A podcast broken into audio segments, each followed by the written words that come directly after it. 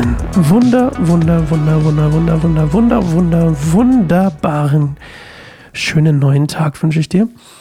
Und ich hoffe, du hast gestern eine gute Antwort für dich darauf gefunden oder zumindest einen guten Moment gefunden, mit Gott ins Gespräch zu kommen über die Frage, ob du es wert bist, in seine Gegenwart zu kommen, ob du dich fühlst, wertvoll genug fühlst, in seine Gegenwart zu kommen. Und ich hoffe, du hast die Antwort Ja gefunden. Für dich. Denn du bist es wert. Ganz einfach. Du bist es wert. Und Gott liebt dich und möchte Beziehung mit dir führen. Und es ist nie zu spät, egal wie alt du bist. Es ist nie zu spät, in Gottes Gegenwart zu kommen und mit ihm eine Beziehung zu führen und dein Leben in seine Hände zu legen. Nie zu spät. Ich habe ich, ich hab öfter mal die Frage von, jemandem, von Leuten bekommen, oder ich bekomme öfter mal die Frage im, im Gespräch mit, mit Menschen, gerade die, die nicht christlich sind, ähm, sagen dann so Sachen wie, ah, ich bin jetzt schon bla bla bla und ich habe schon das bla bla gemacht und ja. Und die Realität ist, oder komme ich jetzt in die Hölle, weil ich bin jetzt das und das, oder kommen meine Freunde in die Hölle, weil sie nicht gläubig sind, was auch immer. Hätte man diese gleiche Theorie, wenn man, also wenn Gott so handeln würde, einen einzigen Zeitpunkt rauszupicken, ja, in dem wir Hölle oder nicht quasi die Entscheidung ist, dann wäre ich ja 23 Jahre meines Lebens in die Hölle gekommen und dann auf einmal an einem wundersamen Tag, als ich mich für Jesus entschieden habe, auf einmal nicht mehr. Ich, ich kann mir das einfach nicht so richtig vorstellen. Das würde für mich irgendwie gar keinen Sinn ergeben. Es wäre total irgendwie, es würde gar nicht, finde ich, zu Gottes Wesen passen. So, einen, so, so irgendwie das so, weiß ich nicht. Ich glaube, es ist ein Prozess. Und ich glaube, es ist nie zu spät, den Prozess anzufangen. Das ist meine Überzeugung. Ich glaube, es ist nie zu spät, sich zu Gott zu begeben oder eine Beziehung mit Jesus anzufangen und ihm nachfolgen zu wollen und sein Leben von ihm auf den Kopf stellen zu lassen. Ich glaube, es ist nie zu spät, nie. Und falls du glaubst, es ist zu spät, es ist nie zu spät, nie. Ähm, das ist meine Meinung und ich glaube, mich wird auch nichts von irgendwas anderem überzeugen können. Das ist das, was ich gemerkt habe bei mir selbst. Ähm, ich dachte auch, dass, dass, dass es das nicht für mich gibt. Vergebung und Selbstliebe und also vor allem nicht selbst, also Selbstliebe im Sinne von sich selbst annehmen zu können, wie man ist. Aber es gibt es. Es gibt es. Und wenn es bei mir gibt, dann gibt es das bei dir. dann gibt es das bei dir auch. Ich wollte gerade, ich musste gerade lachen, aber dann musste ich husten. Das ist irgendwie ein bisschen verkorkst. oh je weh. Okay. Psalm 16 um uns von meinem kleinen Dial Monolog äh, wieder zu, zu erholen, würde ich vorschlagen, wir machen einfach eine Minute in uns reinzuhorchen und nochmal festzumachen, wie, wie wertvoll wir vor Gott sind. Und ich möchte dafür noch kurz beten am Anfang, Jesus. Danke, dass du uns einfach so liebst, Danke, dass wir einfach vor dich kommen können, ohne irgendeinen Umweg. Direkt zu dir. Du hast die Hand immer ausgestreckt und ich kann richtig sehen, wie du die Hand ausstreckst nach den ganzen Menschen. Und ich bete, dass die Menschen merken und sehen können, zumindest vor ihrem geistlichen Auge, sehen können, dass da jemand ist, der sich vor ihr, äh, nach ihnen die Hand ausstreckt und sie erwartet.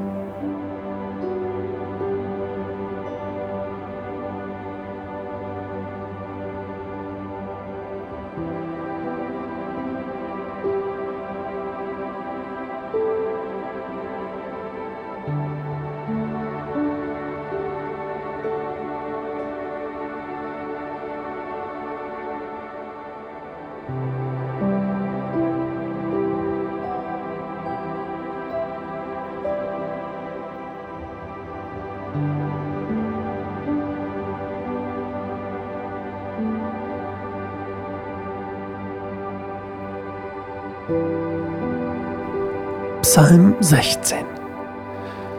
Beschütze mich, Gott, denn ich flüchte mich zu dir. Ich habe zum Herrn gesagt, du bist mein Herr, mein Glück finde ich allein bei dir. An den Gottesfürchtigen und an denen, die Gott vertrauen, habe ich große Freude.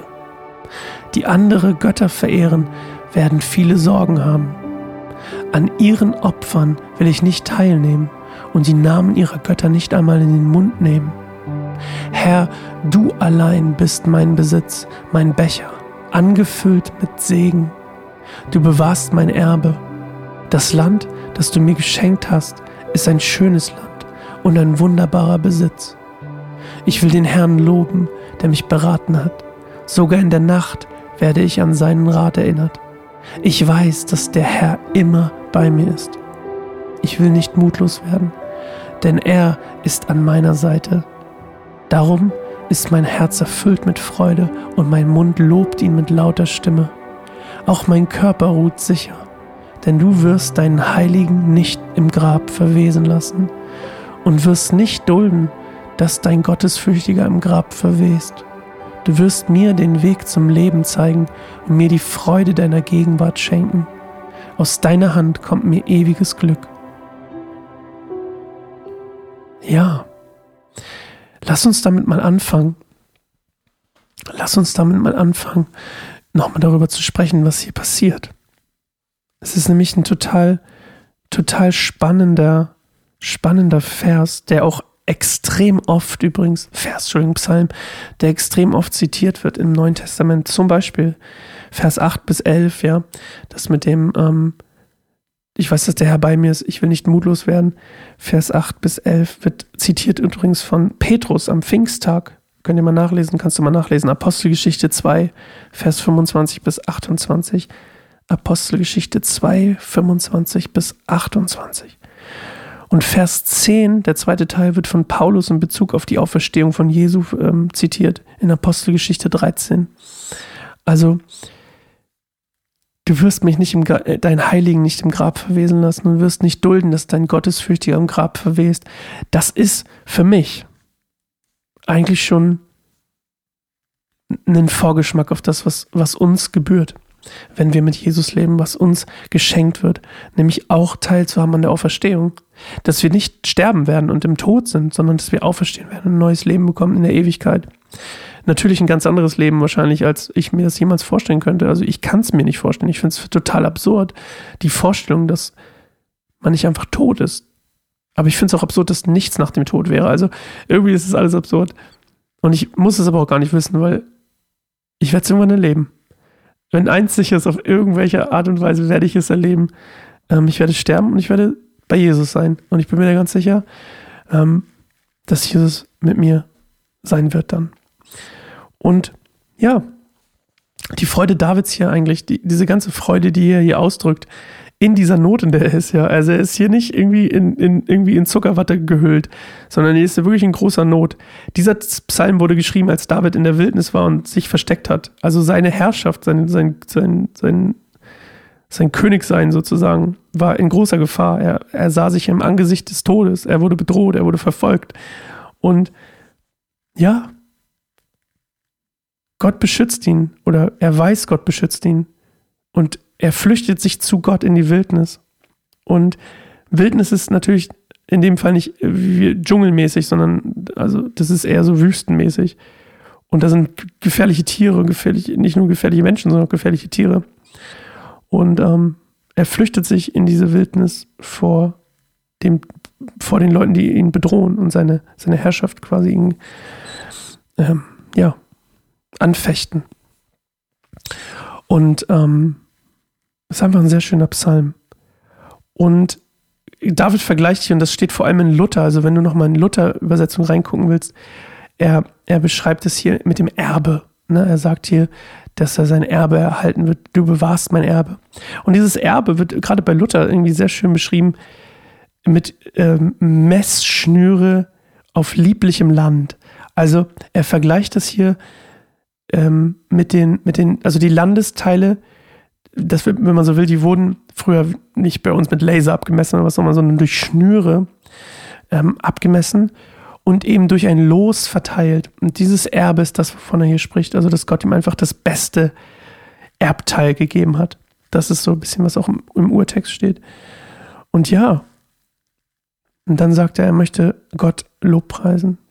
Und ich glaube, das ist auch ein, eine gute Art. Ich will den Herrn loben, der mich beraten hat.